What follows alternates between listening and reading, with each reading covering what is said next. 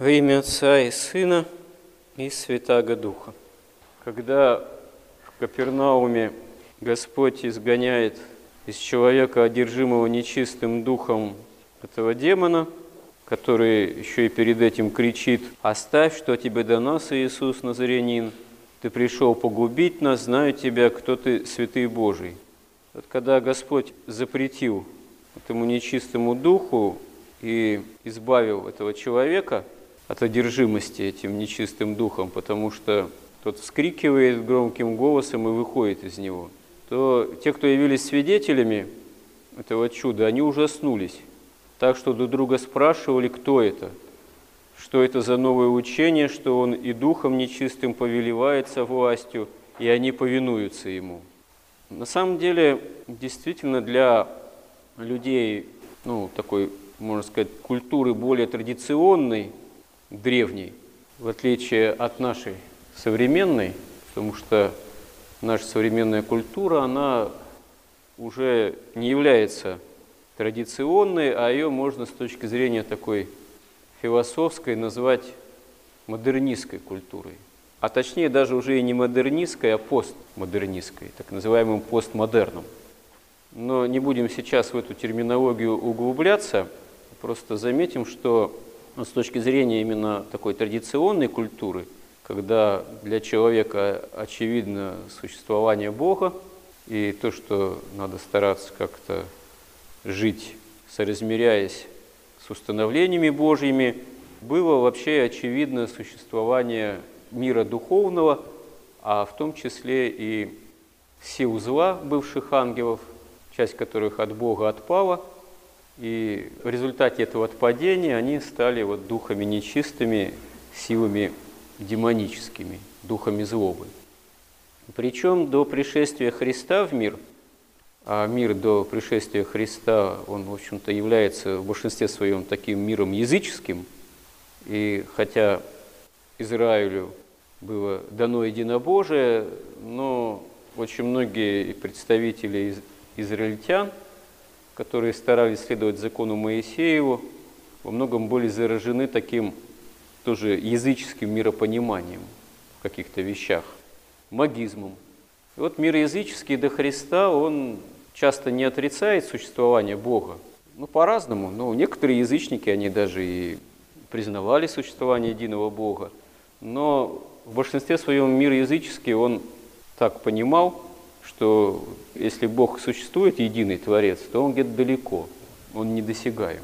С Ним, в общем-то, впрямую общаться никак почти нельзя. А вот всякие окружающие там духи, ангелы, не ангелы, демоны, идолы, они близко к человеку обстоят.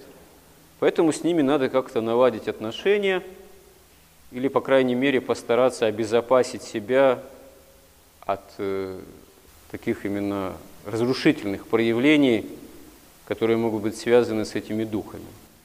Или вообще постараться наладить те отношения, а еще и даже хорошо, если поставить этих духов себе как бы на службу, ну, если насколько это возможно. Или, по крайней мере, если уж они какое-то зло могут человеку причинить, то попробовать это зло направить на собственных врагов, недругов.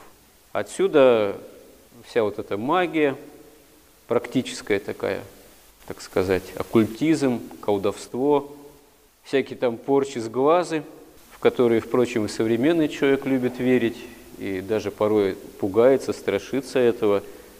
Часто даже люди приходят в храм с вопросами, ой, а мне там что-то сделали, ой, а у меня соседка такая сякая, а у меня там сотрудница на работе, а у меня там еще чего-то кто-то. И даже иногда возникает такой законный вопрос, а что вообще это все имеет место быть с точки зрения духовной? И ответа однозначного нет. Ответ однозначный, он заключается в чем? А в том, что во что мы верим, то над нами и властно. По вере вашей дано будет вам. Если мы веруем во Христа и ищем с Ним действительно спасительного для нас общения, то что там какая-то порча из глаз? Вот апостол Павел говорит, а Христос за всех умер, чтобы живущие уже не для себя жили, но для умершего за них и воскресшего. Потому отныне мы никогда, тому отныне мы никого не знаем по плоти. Если же и знали Христа по плоти, то ныне уже не знаем. И так, кто во Христе, тот новая тварь. Древнее прошло, теперь все новое. Кстати, а что значит, если и знали Христа по плоти, то теперь не знаем? А потому что когда Христос воскрес, все то, что было даже во время его земного служения, его земной жизни, оно уже миновало. Действительно, теперь во Христе потенциально каждый человек новая тварь. Уже Господь победил мир, лежащий во грехе, победил грех и победил смерть. Итак, кто во Христе, тот новая тварь, говорит апостол. Древнее прошло, теперь все новое. Все же от Бога, Иисусом Христом, примирившего нас с собою и давшего нам служение примирения. Потому что Бог во Христе примирил с собой мир, не вменяя людям преступлений их, и дал нам слово примирения. А что значит не вменяя людям преступлений их? Ну, если бы Бог взял бы и устроил там, 2000 лет назад не спасение, когда сам становится человеком, а вообще суд такой, можно сказать, юридический, чтобы всему человечеству и каждому человеку за то, что человек сотворил, было бы по справедливости. Ну, не осталось бы от человека и человечества, как говорится, мокрого места. Совершенно очевидно. Но Господь вместо этого, чтобы вменять людям преступления их, дает слово примирения, но не просто, как говорится, на словах, а на деле. Сам становится человеком, умирает на кресте и воскресением своим побеждает грех и смерть.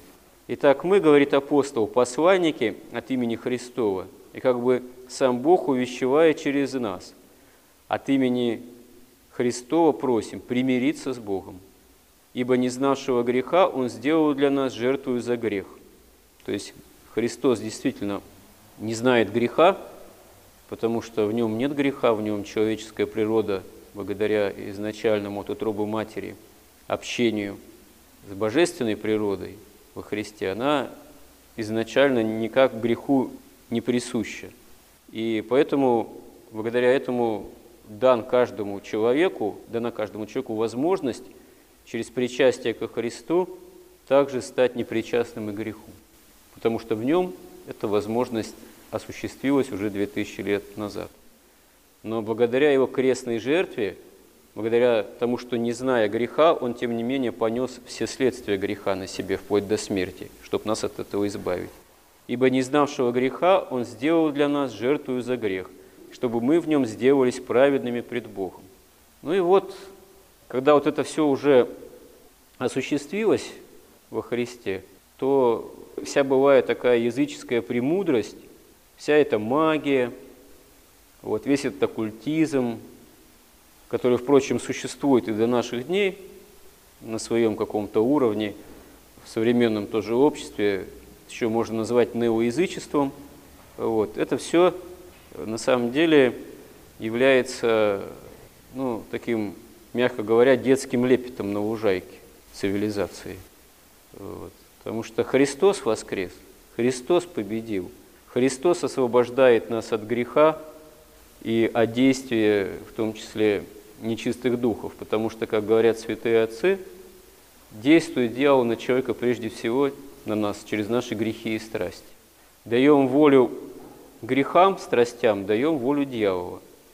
Но на самом деле у каждого человека, если он имеет веру, во Христе есть возможность полного освобождения от действия дьявола.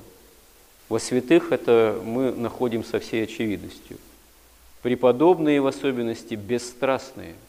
Они полностью освобождались от действий на них дьявола, по крайней мере, внутренне были абсолютно свободны.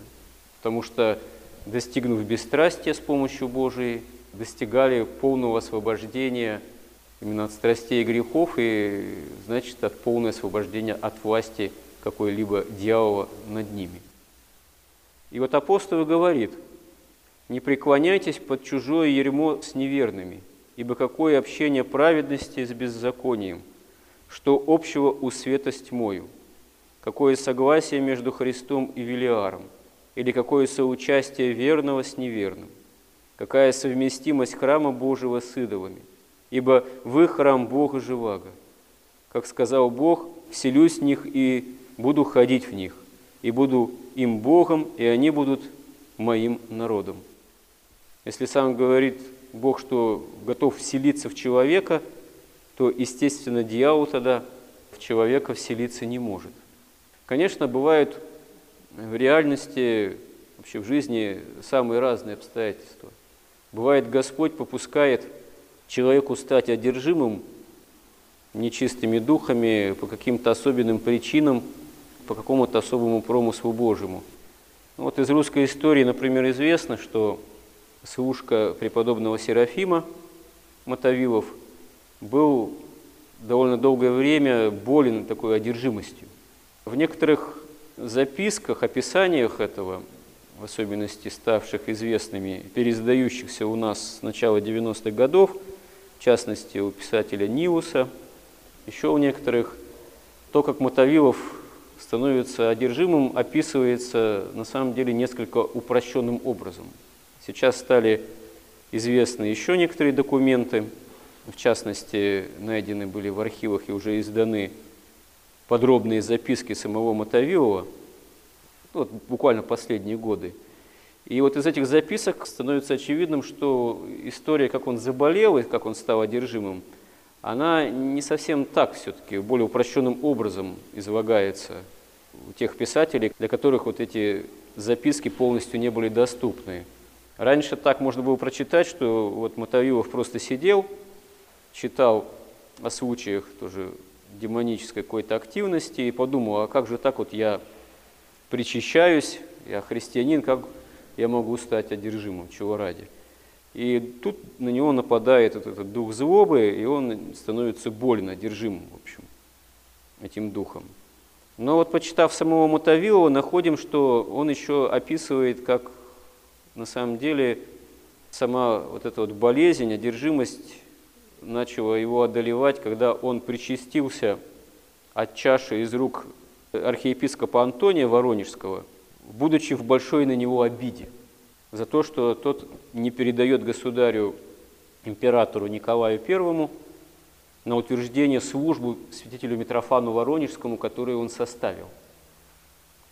И у него такая началась брань, великая обида, вот, э, незаслуженная на самом деле, видимо, все-таки на архиепископа Антония, что вот он в состоянии этой обиды, и не исповедав ее, и не постаравшись преодолеть, причастился, и он говорит, что после этого как целый ад вселился в меня. Надо заметить, что это все-таки отличается вот, по свидетельству самого Мотовилова, с чего началась вот эта его болезнь, одержимость, от того, что можно было ранее прочитать в литературе, посвященной вот, преподобному Серафиму, Мотовилову, Дивеевской обители. Действительно, эта причина гораздо более серьезная описывается им, чем просто вот он что-то подумал. Если исходить из такого вот первого варианта, более упрощенного, тут э, возникают действительно вопросы, а не явилась ли его одержимость чем-то таким магическим? Он подумал и стал одержимым. Нет, на самом деле действительно были глубокие духовные причины, самые серьезные. Действительно, недаром говорится о том, что крайне опасно причащаться в осуждении. Очень многие из нас обеспокоены, как мы готовимся. Ну, что греха таить, мы все равно плохо готовимся. Кто когда с вниманием все каноны вычитывает, не просто их там отбарабанивает, вот, а действительно вычитывает, молясь на самом деле. Это очень сложно так сосредоточиться. Кто совершенен там в посте. Но на самом деле это все вещи вторичные – при наличии серьезного покаяния Господь все всегда готов покрыть милостью. Сколько мы там дней постились и как мы все каноны прочитали. А вот непрощение, обида, зависть, вот, едение ближнего, там, майонез с яйцом съел, ой, какое великое преступление. Вот. А то, что ближнего простить не могу, не хочу, там, угрызаю его, а это жизнь сказать, само собой разумеющееся. Нет, как раз таки, если мы христиане и дерзаем приступать к чаше Христовой, а сейчас, слава Богу, живем в такое время, когда великое счастье, нет никаких препятствий. В XIX веке там вообще рекомендовали, требовали и рекомендовали причащаться там раз в год, ну четыре раза. Святитель Игнатий Бринчанинов, когда захотел часто причащаться еще во времена своей юности, когда он учился там еще в светском учебном заведении в Петербурге, он был вынужден ходить в разные храмы, потому что если бы кто-то в одном храме заметил, что он часто причащается, к нему бы возникли серьезные вопросы и недоумения. Не принято было – а по причине именно духовного скудения, которое и к революции привело и так далее и тому подобное. А сейчас мы живем в удивительное время, когда, пожалуйста, причащайся. Вот. Нет никаких препятствий. Призывают даже сейчас к этому. И духовенство в том числе стало это делать последние годы, десятилетия. Но действительно, какое согласие между Христом и Велиаром? Не должны мы быть одержимы в такой степени грехами и страстями, чтобы они вставали между нами и Христом и возможностью причащаться. Если дерзаем причащаться, грехи надо оставить. Не, ну, конечно, я не могу сказать, что я сейчас страсть гордости оставлю полностью, потому что я даже до конца ее в себе не осознаю, как она действует. Но если кто согрешает там тяжко, прелюбодеянием, блудом, там, воровством, там, еще не знаю чем, и не хочет это оставить, а желает причащаться и быть христианином, это несовместимо. Так можно и одержимым стать, и становятся порой. И в наше время люди, вот, которые оказываются обуреваемы нечистыми духами в какой-то крайней степени. Этому всегда есть какие-то причины. И причины не пустяковые. А в то же время есть самая главная причина, благодаря которой от этого всего можно освободиться. Это сам Христос, который нам дарует эту возможность величайшую, потому что эта возможность есть Царство Небесное, жизнь вечная. Господи, помоги нам в обретении оного. Аминь.